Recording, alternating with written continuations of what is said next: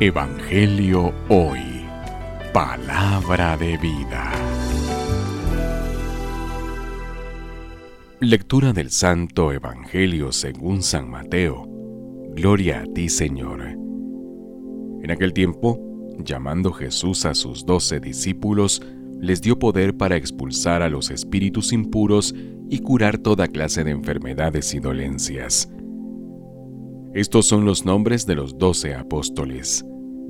El primero de todos, Simón, llamado Pedro, y su hermano Andrés.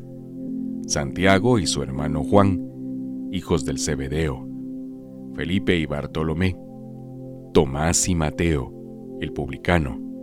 Santiago, hijo de Alfeo, y Tadeo Simón, el cananeo, y Judas Iscariote, que fue el traidor. A estos doce los envió Jesús con estas instrucciones. No vayan a tierra de paganos, ni entren en ciudades de samaritanos.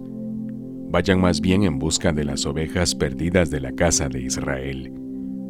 Vayan y proclamen por el camino que ya se acerca el reino de los cielos. Palabra del Señor. Gloria a ti, Señor Jesús. Evangelio hoy. Palabra de vida.